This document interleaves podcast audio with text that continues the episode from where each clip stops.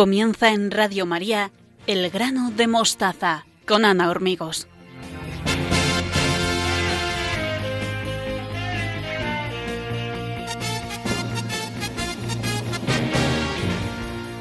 Queridos oyentes, buenas noches de parte de todos los que hacemos el programa, que somos Teresa Jiménez, Estanislao Martín, Beatriz Hormigos, Victoria Melchor y la que les habla. Seguimos a su lado los miércoles para acompañarlos en Radio María. Los colaboradores hoy nos hablarán de dos temas. Primero, la importancia del sano sentido del humor en la educación, principalmente en la corrección de los errores. Y después Stanislao Martín nos seguirá hablando de la escuela en casa y unas palabras del gran educador San José de Calasanz. Les recuerdo que estamos en Facebook y en Twitter y que tenemos una dirección de mail para todo aquel que quiera comunicarse con nosotros.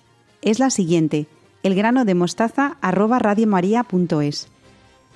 Tenemos muy presentes a todos los voluntarios de Radio María que hacen posible esta emisión y dedicamos este programa a los oyentes que están enfermos, a sus familias y a los que han fallecido. Os llevamos a todos en el corazón y os encomendamos a María Auxiliadora con mucho cariño también queremos dedicar este programa a todos los maestros, a los alumnos y a los padres que vamos a comenzar en breve un nuevo curso. Quédense con nosotros en Radio María y no se arrepentirán. Comenzamos.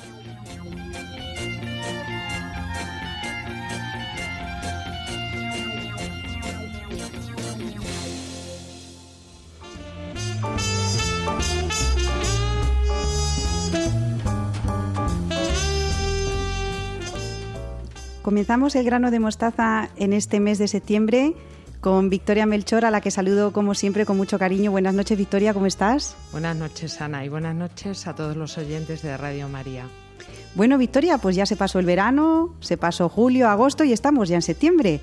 Y tanto tú como yo somos educadoras. Eh, ¿Cómo afrontas este nuevo curso, Victoria? Pues la verdad Ana, es que lo afronto con mucha ilusión y con mucha esperanza. Cada curso para mí es un nuevo reto, pero yo creo que este año lo va a ser, lo va a ser más. Entonces, con ilusión y esperanza. Bueno, Victoria, ¿y hay algún aspecto en tu labor eh, pues docente eh, que quieras explicarnos especialmente en esta situación eh, en la que vamos a abrir los colegios, tanto para profesores como para alumnos y no deja de ser una situación extraña, no es un inicio de curso como el al que estamos acostumbrados. Entonces, eh, ¿te gustaría ofrecernos alguna idea, no sé si novedosa, pero a lo mejor sí que no hemos dicho hasta ahora en el grano de mostaza? Sí, algo diferente porque como dices, vamos a empezar de una forma distinta. La gente yo creo que va a estar un poco nerviosa, sobre todo al principio, y yo creo que mm, hay que relajarse un poco y para eso nos puede ayudar mucho el sentido del humor y el humor. Ah, pues me parece muy interesante. Pues sí, vamos a afrontar. Fíjate que nos pueden también, a lo mejor, eh, nuestros oyentes, algunos de los que nos escuchan, siempre en Radio María, nos pueden decir que a lo mejor tratar esta situación extraña con humor puede ser superficial y, o, incluso pueden decirnos que, que de humor esto no tiene nada y otros pueden decir, pues eh, afrontar esta, esta nueva situación con sentido del humor puede tener sus, ¿no? sus cosas positivas. Entonces, si te parece, Victoria, me gustaría saber que me contaras, eh, todo el mundo sabe lo que es reírse, me gustaría saber de qué nos reímos.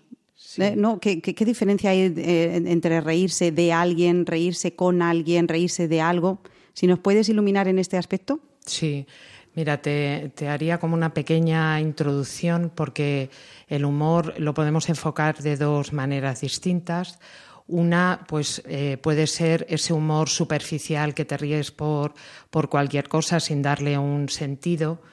Y, otro sería, pues, como la, eh, la, función o la atmósfera indispensable para, afrontar la, para afrontar la vida. Mm, y, como resultado de su humor, pues eh, deriva en la sonrisa, pero también en la, en la risa. Particularmente lo que me dices de qué de que nos reímos, Pues eh, si lo enfocamos desde ese punto de vista del humor superficial, nos podríamos mm, reír unos de, otros. Y claro, pues eso no, está nada bien porque em, nos alejamos un poco de la, de la, persona. Es decir, como es algo superficial, nos separa del que tenemos enfrente, del que tenemos al lado y nos estamos riendo por algo que, que ha hecho mal o que se ha equivocado y ese tipo de humor sería como una actitud negativa hacia los demás.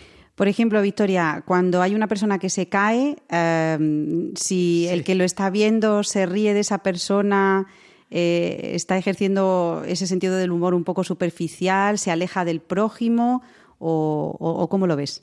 ¿Sabes qué pasa? Que yo creo que a todos nos ha pasado que cuando vemos a alguien caerse nos reímos de él pero fíjate, si lo reflexionamos, mm, eh, nos damos cuenta que no hemos tenido en ese momento un dominio personal, nos dejamos llevar de lo, de lo espontáneo.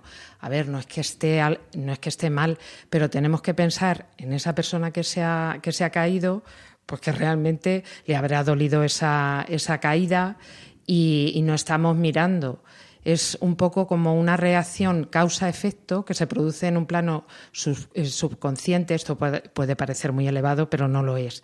Es esa causa-efecto que yo veo a alguien caerse, inmediatamente me río pero mm, debemos educar también esto porque debemos ser un poco más eh, reflexivos. ¿Y qué pasa, Victoria? Es un ejemplo muy concreto, ¿no? Y en el que yo creo que todos los que nos escuchan y la, que habla ahora mismo también se ha reído.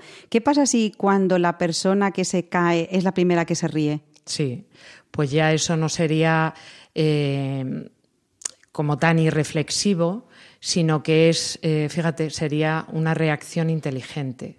¿Por qué? Pues porque tú misma has visto que te has tropezado de una manera tonta y una, eh, una situación eh, que provoca la risa en el otro, tú ya le has quitado esa parte irreflexiva porque eres tú misma la que te estás riendo. Entonces, el enfoque ya es completamente distinto. ¿Podríamos hablar, Victoria, de que existe una pedagogía del humor? O sea, que el humor es algo necesario en el proceso de enseñanza y de aprendizaje, no solamente en, el colegio, sino en la vida. Sí, sí, sí.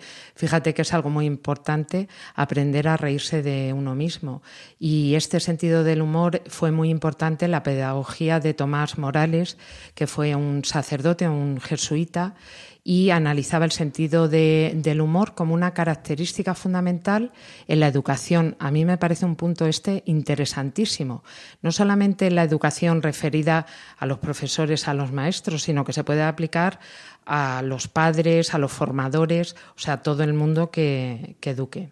O sea que tú piensas, igual que nos dices de, Tomás Morales, de este sacerdote, que el, poder reírse de uno mismo eh, también nos llega a decir si esa persona es sabia, es decir, si, si tiene la capacidad como de tomar distancia de las situaciones y no darle tanta importancia a cosas que en realidad no la tienen y que hacen mucho sufrir, por otra parte. Efectivamente, porque hay veces que magnificamos mucho las situaciones que realmente no tienen tanta importancia. Yo creo que todo lo que hemos vivido estos meses anteriores y bueno, lo que estábamos viviendo en la actualidad con esta pandemia, nos debe llevar a relativizar eh, todo mucho. Y aquí entra este sentido de, del humor, pero este sentido del humor, como decía antes, reflexivo, que es a lo que se refiere el padre Morales, porque mm, es muy importante esa reflexión, la constancia, la responsabilidad, la paciencia, la clarividencia, incluso el, saber ver las cosas que tenemos que verlas con sentido del humor, como decías tú antes, tomando una distancia para darnos cuenta que mm, algunos problemas que nos parecen muy grandes o muy elevados no tienen tanta importancia, esa, esa importancia tal. Por eso el, tomar distancia y el tomárselo con sentido del humor creo que nos, nos puede ayudar mucho. Y entonces, Victoria, ¿qué, cómo podríamos definir el humor? ¿Por qué es tan necesario cuando hablamos de la enseñanza, de meterse en una clase con alumnos? Fíjate, eh, cuando nos metamos en, las clases eh, dentro de unos días, ¿por qué es tan importante? ¿Cómo, afecta esta, este sentido del humor tanto al maestro como a, los alumnos? Sí, afecta tanto eh, a los alumnos, a los profesores, pero fíjate, Ana, también a los padres de familia, porque, por ejemplo, una madre o un padre que está repitiendo continuamente a su hijo, pues no sé, algo tan sencillo como mm, no pongas los pies encima de la, de la mesa, tienes que recoger tu, tu habitación, pues mm, yo creo que ahí los padres también tienen que utilizar el sentido del humor, igual que, que un maestro, incluso los, los profesores y podríamos definir el buen humor o el sentido del humor como la facultad de captar y manifestar lo cómico y lo discretamente ridículo. El sano humor se define como el género de ironía en el que predomina el buen humor. Es decir, yo creo que siempre tenemos que ver las cosas con un, buen humor y reconocer esa objetividad que tienen las cosas y los sucesos y los, y los hechos, porque así nos iremos forjando en esa reflexión, en esa voluntad. ¿Y cómo podemos, Victoria, ver la realidad de una manera objetiva ayudados por el humor? ¿Cómo es posible que entre eh, tanto malo que nos rodea podamos decir, bueno, pero todavía hay motivos de esperanza y nos levantamos cada mañana con una sonrisa y, vamos a intentar también ser portadores de, esperanza, principalmente los maestros cuando empecemos con las clases?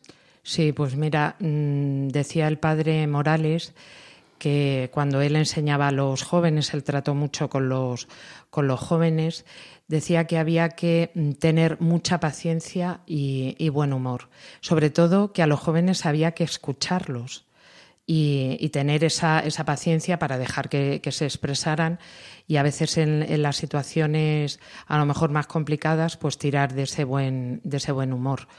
Mm, hay que enseñar a los jóvenes a contemplar el edificio desde todas las fachadas, lo que hablábamos antes de las situaciones.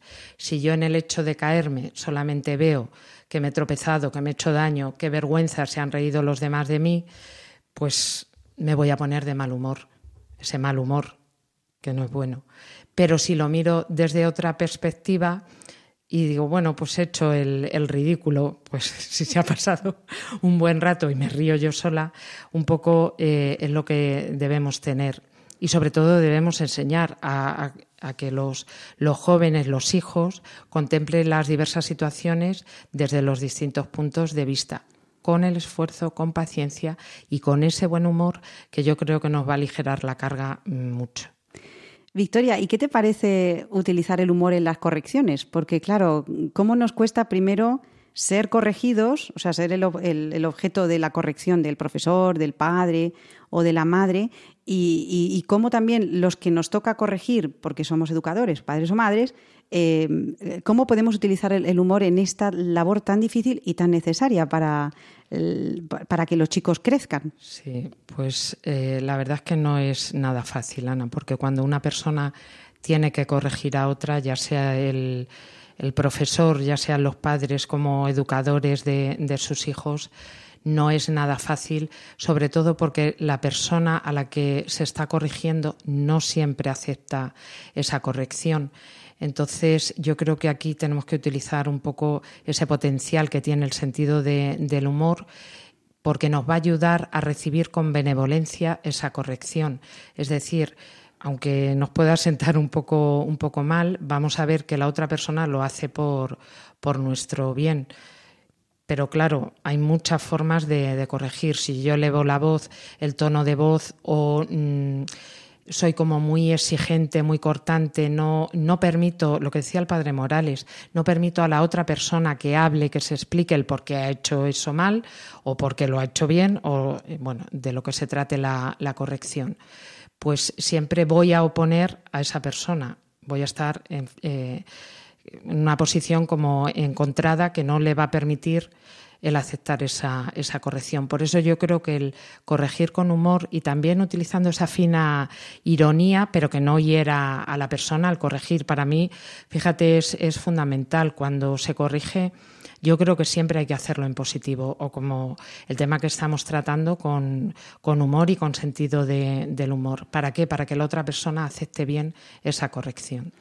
Y Victoria, para terminar, me gustaría preguntarte, que seguramente también está en muchas de las cabezas de los que nos escuchan, ¿cuál es la medida para saber si tenemos sentido del humor? Si de verdad somos... No, porque a mí, pues yo me río de todo. Bueno, pues, eh, ¿cómo podemos saber si hay un termómetro para saber si tenemos o no sentido del humor?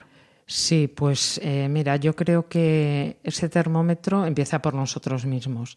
Es decir, si tenemos eh, esa capacidad para reírnos de, nosotros, de uno mismo, de nosotros mismos, pues mm, yo creo que ahí se demuestra que se tiene sentido del humor.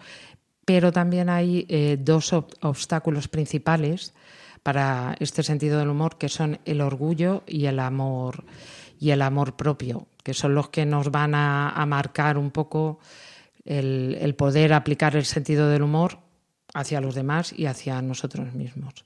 Bueno, Victoria, me estoy acordando ahora de un pasaje del Evangelio en el que el Señor caminaba por las calles de Galilea y estaba pues rodeado de gente, ¿no? Y, un poco, pues la gente le quería tocar y, quería eh, pues sacarle un milagro y de repente se acerca la hemorroísa, la pobrecita ahí, le, toca el manto porque sabe que solamente con tocar el manto va, a conseguir el milagro por su fe y el Señor se vuelve en, medio de la multitud y dice, ¿quién me ha tocado? ¿no? Y entonces, claro, eh, eh, no sé si fue Pedro que le dijo, Señor, ¿cómo preguntas esto? ¿no? O sea, que cómo también el Señor tenía ante situaciones de estas, eh, pues ese fino, fino ¿no? sentido del humor. Sí, sí, sí, porque ante la, ante la multitud que pregunte eso, pero claro, era, era el, Señor y, sabía perfectamente quién, quién le había tocado.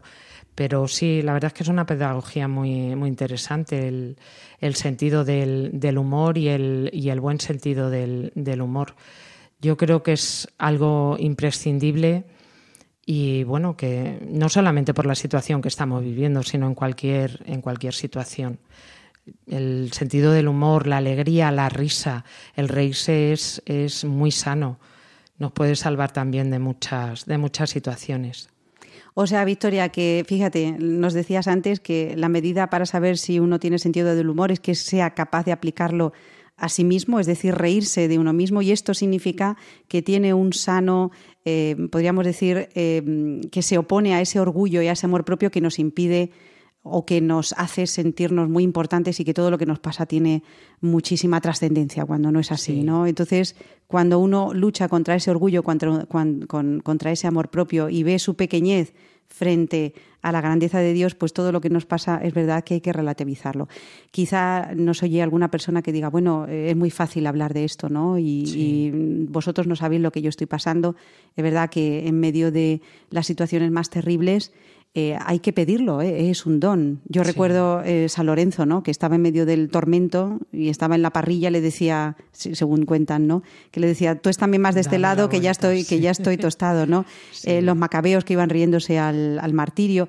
es, es, complicado y es difícil, pero no imposible, porque si no, el Señor no nos lo pediría. Y es verdad que que cuanto más seamos capaces de distanciarnos, de ver las cosas, como tú decías, el edificio con toda la fachada, saldremos a lo mejor de ese túnel que nos lleva a la desesperación, a la amargura, al estar siempre de mal humor y decir, bueno, dentro de esta situación tan extraña hay cosas que se pueden tomar con sentido del humor y eso nos va a ayudar? Sí, sobre todo porque cuando se está pasando una situación difícil, ya sea de enfermedad, falta de trabajo o, por ejemplo, ahora en este, en este confinamiento que hemos tenido, las personas que han estado solas pues eh, lo, han, lo han notado mucho.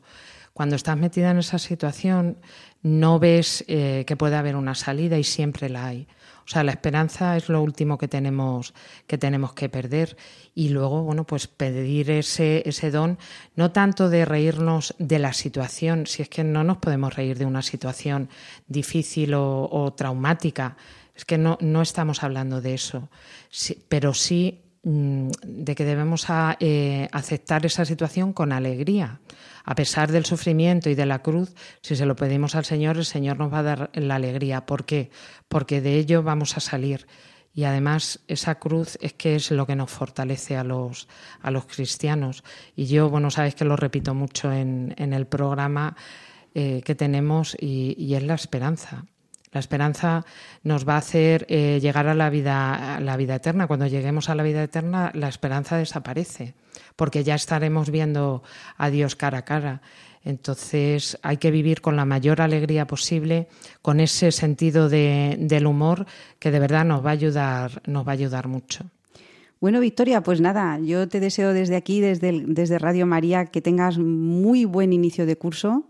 Te deseo mucha paciencia, mucha confianza, mucha esperanza en que nuestros jóvenes necesitan de maestros que estén comprometidos, que seamos capaces de ser portadores de esperanza y de decir, bueno, no estáis solos, que aquí estamos para ayudaros en lo que necesitéis. Los contenidos son muy importantes, hay que trabajar eh, para la vida, porque el colegio al final, el, maestro lo que da es la vida. Los contenidos, por supuesto que hay que trabajarlos, eh, hay que estar, hay que acompañar. Y sobre todo a estos chicos que vamos a recoger, que llevan seis meses sin venir al colegio. Sí, a mí me gustaría para terminar a todos los, los profesores, pero también a los, a los padres, ahora que, comenzamos el curso en, breve, a los profesores que acojan a sus alumnos con muchísima alegría, que estén muy pendientes de ellos, porque yo creo que vamos a ver muchas taras emocionales, Ana. Y, bueno, ahí hay que escuchar, hay que escuchar mucho y aplicar este sentido del humor un poco para, bueno, pues no va a analizar las cosas, no es eso, pero sí para enfocarlo de, otra manera. Y a los padres igual, mucha paciencia y mucha esperanza y confianza. Bueno, pues desde Radio María eso pedimos para todos y principalmente pues que se acuerden de los maestros y que recen un poquito por nosotros porque lo vamos a necesitar mucho. El, el, buen maestro es el que nos guía y el que nos anima, pero también necesitamos de sus oraciones. Victoria Melchor, muchísimas gracias, mucho ánimo y ya sabes que seguimos aquí en Radio María, la radio de la esperanza, qué bonito. Sí, muchas gracias, Ana. Adiós, Victoria. Adiós. Adiós. Enséñame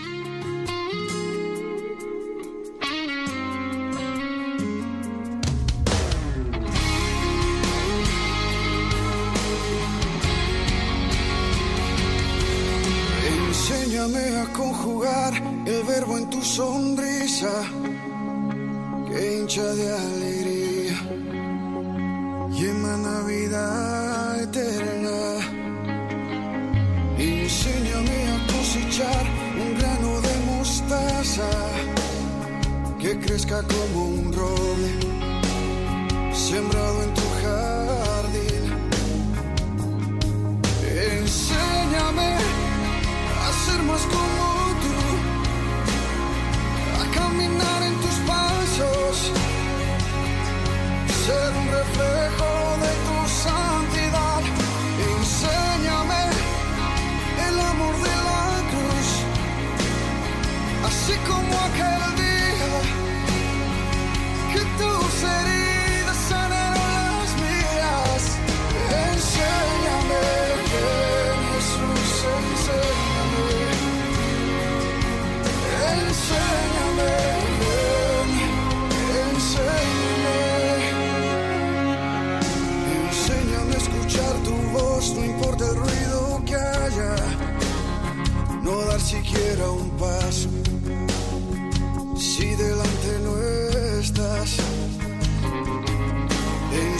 Enséñame a caminar en un mar de obediencia, anclarme en tu confianza, si he de naufragar. Enséñame a ser más como pasos, ser un reflejo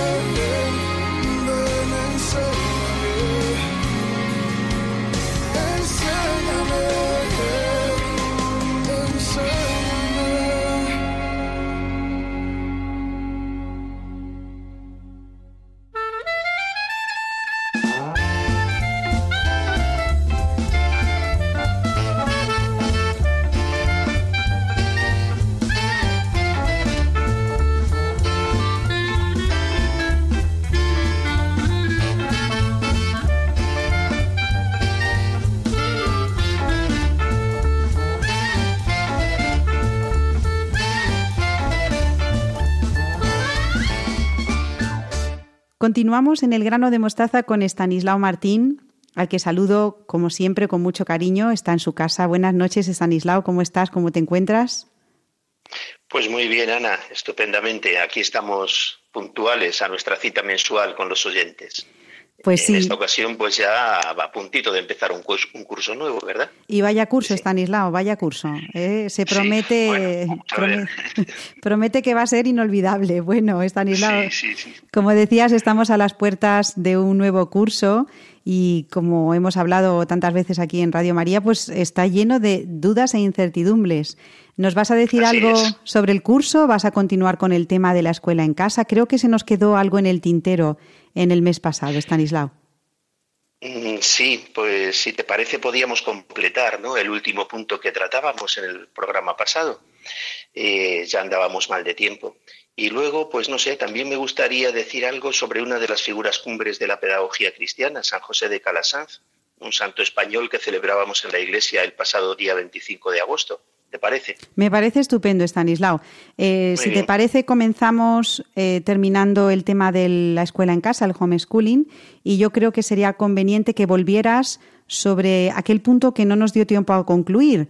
O bien, si te parece, comienzas haciendo un resumen de lo dicho y situamos a las personas a las que nos escuchan, a nuestros oyentes. Mm, vale, pues me parece muy bien esta segunda opción. Eh, llevamos ya varios programas dedicando esta sección a hablar del homeschooling, ¿no? el movimiento de la escuela en casa, al que no tendrán más remedio que abrirse muchas familias obligadas por la fuerza de los hechos, pues según algunas encuestas son muchos los padres que ahora mismo están decididos a no enviar a sus hijos al colegio por miedo al coronavirus.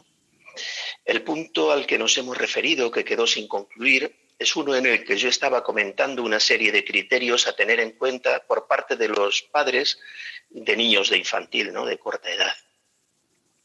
Y hablaba, pues en concreto, de siete criterios que no pudimos desarrollar. De los que hablé fueron estos, los enuncio solamente para no repetir lo dicho. El primer criterio era que toda la educación debe apoyarse en los sentidos.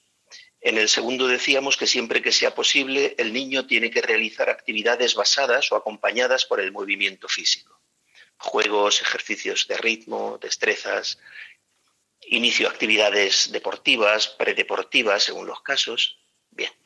Tercer criterio, contacto y observación con la naturaleza. Contacto directo pues, con la arena, con el agua, con las plantas, con los animales, etcétera, con la realidad en definitiva. En el cuarto criterio hablábamos de la memoria, que es necesario trabajar, canciones, cuentos, poemas, oraciones. Y aquí nos quedábamos, Ana. O sea que después de estos cuatro criterios, ¿qué otros señalas tú, Stanislao, como básicos para la educación de los niños pequeños?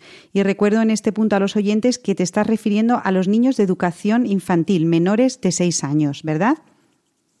Pues hablaba, sí, es, efectivamente, hablaba de, tres criterios más y bien importantes los tres, ¿no? El, siguiente, que sería el número cinco de esa serie de siete, hacía referencia a la afectividad, al campo afectivo. Este punto, pues la verdad es que está de más, hablando de educación entre padres e hijos, porque se supone que está garantizado eh, por dos padres, ¿no? A unos padres responsables, amantes de sus hijos, vamos a decir a unos padres normales, pues hombre, ya será por descontado en cualquier familia que no, no, hace falta que venga nadie a decirles que tienen que querer mucho a sus hijos y de la necesidad del afecto, con que deben tratarlos, etcétera. Más bien casi habría que excusarse por, por hacerlo. Pero yo he querido mantener el criterio porque son muchos los divorcios, son muchos los matrimonios en los que falta unidad. Y la consecuencia principal está en que los hijos viven la división o la ruptura de los padres como un verdadero trauma afectivo. En los casos de padres divorciados, la autoinculpación de los niños es una reacción típica suya. Son muchos los niños que piensan que son ellos los responsables de esa separación. Cuidado con esto, porque con mucha frecuencia se oye decir a los padres que optan por separarse precisamente por el bien de los hijos. Mm, a ver, lo digamos con claridad, eso es una falacia. No, no, no. Eh, eso no les hace bien a los hijos. Es verdad que hay casos patológicos en los que lo menos malo para un matrimonio es la separación, eso bien, no se discute, ¿no? La Iglesia lo tiene previsto, pero por numerosos que, por numerosos que sean, son casos excepcionales. que se sitúan fuera de la normalidad propia de un matrimonio y de una familia. En todo caso, fuera de situaciones particulares anómalas, vamos a decir, el criterio de afectividad es válido siempre.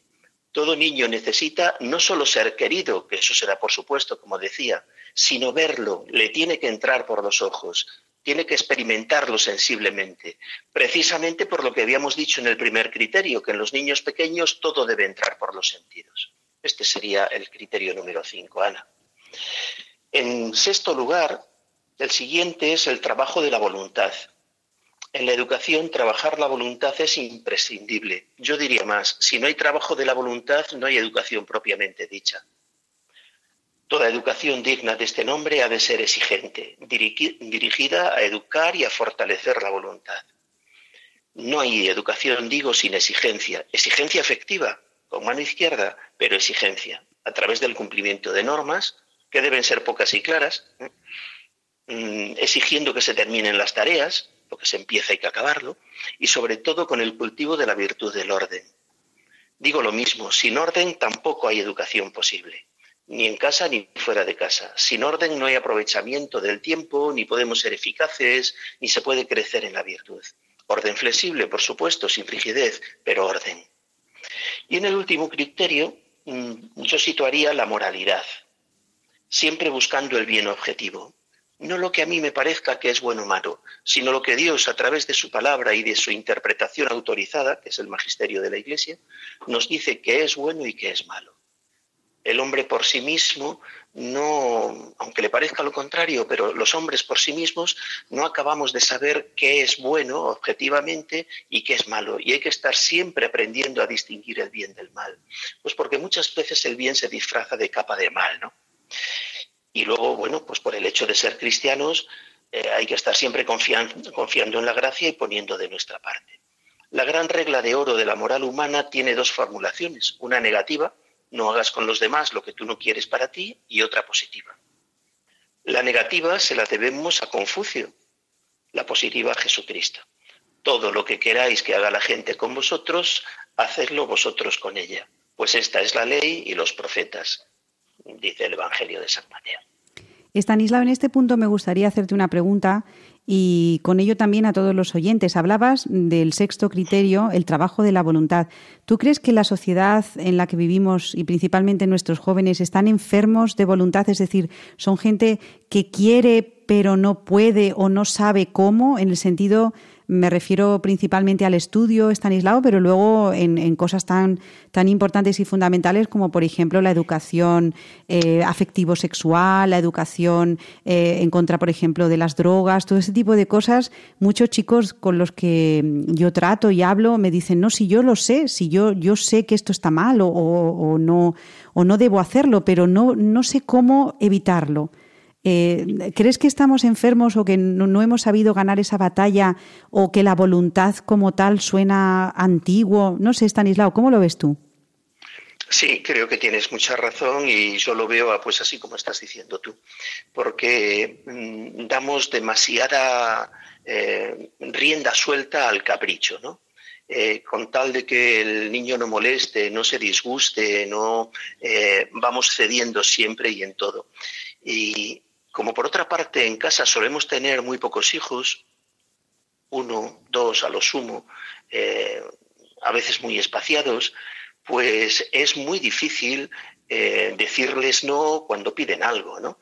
Entonces, mm, lo que tenemos son niños que no aguantan una frustración y que han vivido sin aguantar frustración ninguna. Claro, luego en la vida la vida real, en la vida adulta, las frustraciones son permanentes. Y, claro, para poder aguantar las frustraciones se necesita haber sido educado en el aguante de la frustración, vamos a decirlo así. ¿no? Y por supuesto que sí, claro, sí, sí, sí. Eh, creo que el ejemplo más claro de lo que tenemos ahora entre manos está en la enorme dificultad para aceptar las normas sanitarias que se nos imponen en uso de mascarilla, en quedarse sin hacer fiestas y demás. Pues no, mi capricho es ese y yo le hago y si me dicen que hay que hacer estas cosas, pues bueno, que me digan lo que, lo que sea, ¿no? Creo que, creo que por ahí hay un ejemplo claro de, todo esto. Sí, sí, sí, nuestra, nuestra sociedad está enferma de voluntad. Ahora, yo diría que no solamente es en nuestros chavales, ¿eh? también en nuestros adultos. Yo me atrevo a decirlo así. Sí, sí. La voluntad se trabaja... Dime, dime. perdón, perdón. La, voluntad se trabaja con el orden eh, y con, con, las virtudes, ¿no? Empezando por el orden y luego con todas las demás virtudes. Y ah, pues esto es muy costoso, esto es una labor ardua, eh, hay que indisponerse muchas veces con los niños. Eh, eh, aquí tienen los padres, los padres varones, tienen un papel de primera mano y la ausencia del padre es otra de las causas mm, del padre varón de la educación de los hijos es otra de las causas que es bastante frecuente. Quiero decir, bueno, se juntan varias cosas, ¿no? Y, bueno, pues el resultado es el que estamos teniendo luego, para desgracia de muchos. O sea que, Stanislao, la enfermedad podría ser lo que tú dices de la, de, la falta de voluntad. ¿Y, cuál podría ser la solución? ¿Cuál podría ser la medicina? Es decir, tenemos este problema, ¿Cómo podemos atajarlo? Ah, yo sé que me has dicho que, por ejemplo, el orden es importantísimo. Sin orden no hay educación posible, ni en casa ni fuera de casa. ¿Y cuántos papás de los que nos escuchan están asintiendo ahora mismo con la cabeza, Stanislao? ¿Qué batalla con el orden y los niños? Pero es lo que tú dices, ordena tus zapatillas para luego poder decirle, ordena tus actos en, ¿no? En, eh, con la dirección del bien, ¿no? Porque si no, si no ordenas en lo poco, me imagino que será muy difícil ordenar en lo mucho, Stanislao. Pues así es, es que, es que eso es así. Y es que mm, aquí no hay otras alternativas, no hay caminos alternativos, porque la persona para educarse no tiene más remedio que hacerlo a base de trabajo. Y bueno, pues a veces lo hemos querido sustituir pues por una especie de sentido lúdico de la educación que es bien interesante por otra parte, pero hay que saber enfocarle, ¿no? En donde solamente si el niño ríe es válido, eh, es válida la conducta y no, pues no pasa nada porque el niño se frustre, como decía hace un momento. Y el, el camino que me preguntabas es el de las virtudes, no hay otro, ¿eh? No hay otro. Bueno, pues, pues nos queda tarea, Stanislao, principalmente cuando abrimos la puerta a un nuevo curso. Y fíjate lo que tú nos dices, eh, la voluntad de obedecer a lo que nos mandan las autoridades. Fíjate, el, contagio, eh, o sea, el rango de edad de contagiados ha bajado a los jóvenes y eso es lo que tú dices también que es sintomático, ¿no? Que, yo hago mi capricho y yo quiero hacer esto y me da exactamente igual. O sea que fíjate que tú también hablabas, me acuerdo hace unos programas, eh, referido a la pornografía y al gravísimo problema que sufre la sociedad hoy en día de la pornografía, que lo que yo hago en mi casa, en, la, ¿no? en, en, en el, el interior de mi habitación, afecta a la sociedad. Sí, y lo mismo que dices ahora, lo que yo hago en la fiesta ilegal o, no me pongo lo que sea, la mascarilla o lo que sea, afecta a los demás. Y es que en esto se ve clarísimamente, lado. Sí, sí, sí. Es, creo que sobran explicaciones porque es evidente, vamos, lo estamos sufriendo. Ahí está. Bueno, pues bien interesante es lo que nos cuentas. Eh, educar en la voluntad, la exigencia, el orden. Qué bonito, una exigencia, un orden con flexibilidad, con, con todo el afecto posible, con, con, el cariño de unos padres que me quieren, pero que me exigen a la vez, están aislados. Estos amores blanditos muchas veces luego convierten a los hijos en tirano. Yo lo siento, ¿eh? porque estas palabras suenan un poco feas, pero, pero ¿cuántos padres luego vienen a las tutorías y vienen medio llorando? Sufriendo grandísimamente porque no pueden hacer no pueden hacerse con sus hijos, están aislados. Es que mm, no sé cómo decirte, lo que tú dices, una frustración en el presente te puede ahorrar a tu hijo y a ti muchos sinsabores en el futuro y, cuando el niño es pequeño son cosas pequeñas, pero cuando ya hablamos de adolescentes los problemas son gordísimos, Estanislao, ¿eh? Sí, sí, yo te puedo contar cosas, bueno, igual que tú, porque tú tienes mucha más experiencia que yo, que en, la casa se ve lo que el niño dice con el mando. Digo, pero usted qué me está contando? Dice, sí, sí, no es que el que manda en mi casa es mi hijo. Digo, pero, pero ¿y usted lo dice tan alegremente? Pues, pues sí, tenemos estas, estas cosas, Estanislao. Sí, sí, sí. Yo, eh, si, no sé, pues si acaso le puede valer a alguien, ¿no? Yo he sufrido muchas veces en primera persona la desagradable experiencia de decir, jo, con, con el corte que he tenido que dar a este chico, a esta chica, este muchacho ya no me vuelve a hablar en la vida. Eh, pues no, mi experiencia ha sido la contraria. Han agradecido mucho ese corte eh, siempre claro que tú no hayas humillado a la persona, lo hayas hecho desde el afecto que decíamos hace un momento, porque además eso es indisimulable. El niño sabe si tú le quieres o no le quieres, ¿no? Y si le quieres y le corriges precisamente porque le quieres, eh, eso se agradece y se agradece durante toda la vida. No en vano, pues no sé, nos estamos refiriendo, aunque no lo hayamos dicho directamente, pues algo que dice la palabra de Dios, ¿no? Creo recordar, a lo mejor me equivoco, pienso que no, pero creo recordar que es en Apocalipsis 13, eh, perdón, 3, Apocalipsis 3:19, donde dice exactamente esto, ¿no? Yo a los que amo reprendo y corrijo. Eh, son palabras dichas por parte del propio Señor, ¿no? Entonces, bueno, creo que no, no, no está, no, no podemos discutirlas demasiado, siendo palabra de Dios. Yo a pues los que amo reprendo y corrijo. Pues sí, y a nosotros como educadores, dentro de nuestras limitaciones y asistidos eh, si lo pedimos por la gracia, pues eh, nos toca muchas veces. Y fíjate que nos decías al principio que te gustaría hablar de, un gran educador, de San José de Calasanz, que celebrábamos hace poco su fiesta. Y, no sé, eh, ¿por qué nos quieres contar algo sobre, sobre este gran santo? Cuéntanos. Pues porque es maestro de maestros, entonces, de educadores en sentido amplio, ¿no? Maestros, profesores, catequistas, etcétera. Y, y no sé, pues a mí me, parece que mm, hay un texto que es muy interesante y a mí me parece que nos puede venir muy bien a todos los que nos dedicamos a la educación en un campo o en otro. Eh, él habla de tres virtudes necesarias para todo educador y, y, por otra parte caracteriza a los educadores con una expresión muy rica en contenido. Nos señala nuestra meta que ha de ser ni más ni menos que cooperadores de la verdad si te parece, Ana, a mí me gustaría leer este texto al que me estoy refiriendo. Me parece una buena idea, Stanislav. está tomado del oficio de lecturas del día, ¿no? el que nos propone la liturgia para este día. Dice así, los que se comprometen a ejercer con la máxima solicitud esta misión educadora han de estar dotados de una gran caridad, de una paciencia sin límites y sobre todo de una profunda humildad para que así sean hallados dignos de que el Señor, si se lo piden con humilde afecto, los haga idóneos cooperadores de la verdad, los fortalezca en el cumplimiento de este nobilísimo oficio y les dé finalmente el premio celestial, según aquellas palabras de la Escritura. Los que enseñaron a muchos la justicia brillarán como las estrellas por toda la eternidad. Bueno, pues hasta aquí el texto de San José de Calasanz. ¿no? Tres virtudes, una gran caridad, una paciencia sin límites y una profunda humildad. ¿Con qué finalidad? ¿Para educar bien? ¿Para educar con acierto? Hombre, pues por supuesto que sí, parece que es evidente, ¿no? Pero mm, San José de Calasanz en este texto apunta más alto, para que sean hallados dignos de que el Señor, si se lo piden con humilde afecto, los haga idóneos cooperadores de la verdad. Si recordamos que la verdad personificada es el mismo Jesucristo, él se define a sí mismo como la verdad, yo soy el camino, la verdad y la vida, yo soy la verdad. Pues bien, lo que este gran santo nos está proponiendo es ser cooperadores, es decir, trabajar codo con codo con el mismo Cristo, nuestro Señor.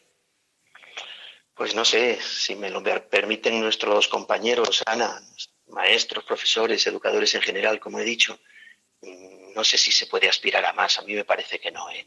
No podemos aspirar a más que a ser cooperadores de la verdad, es decir, cooperadores de Jesucristo. No podemos aspirar a más, pero no podemos conformarnos con menos, porque ahí tenemos todo un listón y bien alto y un campo que está abierto a todo el que se dedica a la educación cristiana, vamos a decir. Quien no acepte a Jesucristo como el Señor de su vida, pues no podrá eh, entender quizá esto. Los que sí lo aceptamos, pues ahí tenemos nuestro camino.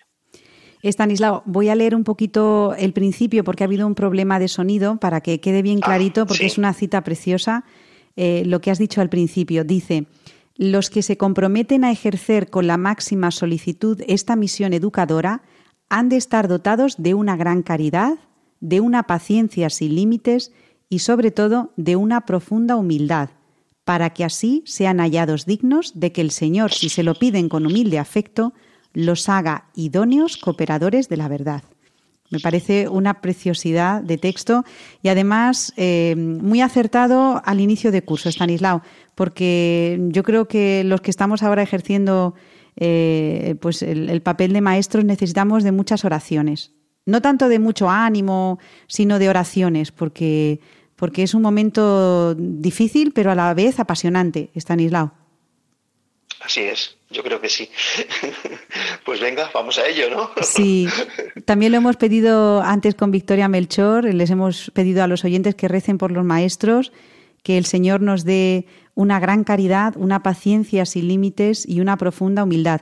Y además, como hablábamos con Victoria antes, Stanislao, mucho sentido del humor, sano y del que al Señor le gusta, porque el Señor también tiene mucho sentido del humor con nosotros. Algunas veces no lo sabemos y es muy, muy genuino, ¿no?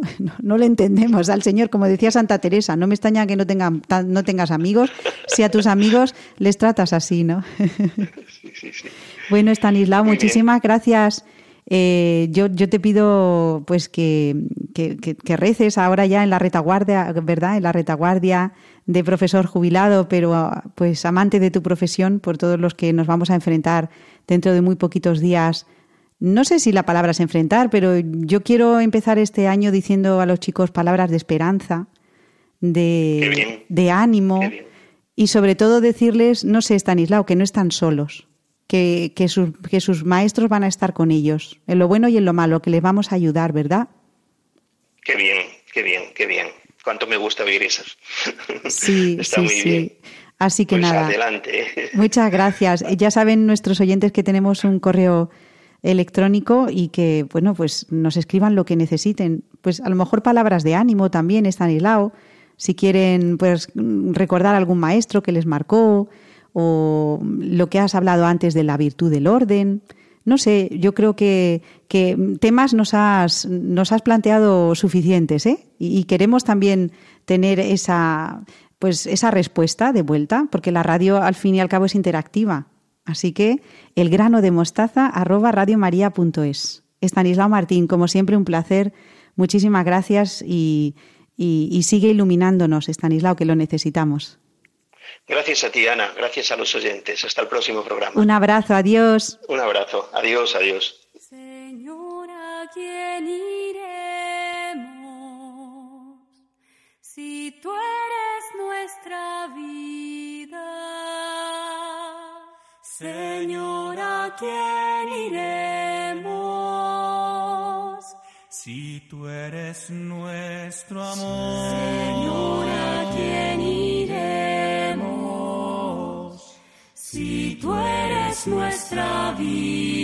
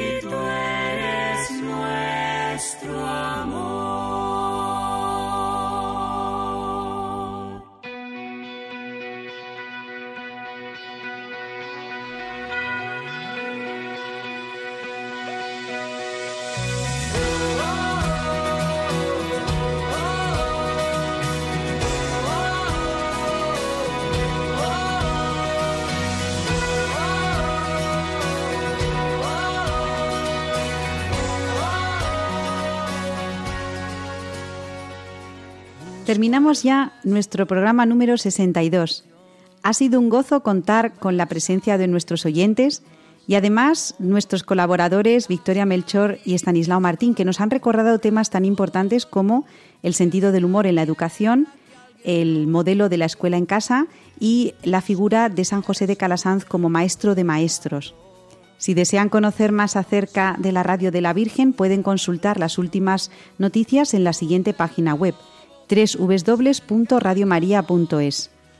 Además, si alguno de ustedes quisiera recuperar algún programa, solo tienen que visitar la página www.radiomariapodcast.es. Ya saben que nos vemos los miércoles a las 9 de la noche y en cualquier momento a través de la dirección de mail elgranodemostaza@radiomaria.es. Solamente me queda darles muchas gracias por habernos elegido y estar con nosotros en esta noche de miércoles y esperamos volver a contar con todos ustedes dentro de un mes, el próximo 30 de septiembre de 2020. Hasta entonces, seguimos conectados en Radio María. Les dejo con los servicios informativos. Cuídense mucho, recemos unos por otros y adiós.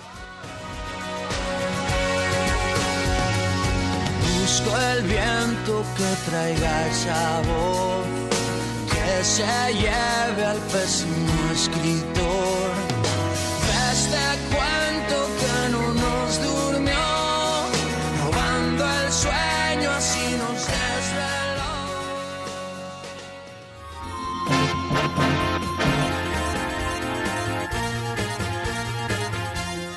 Han escuchado El grano de mostaza, un programa dirigido por Ana Hormigos.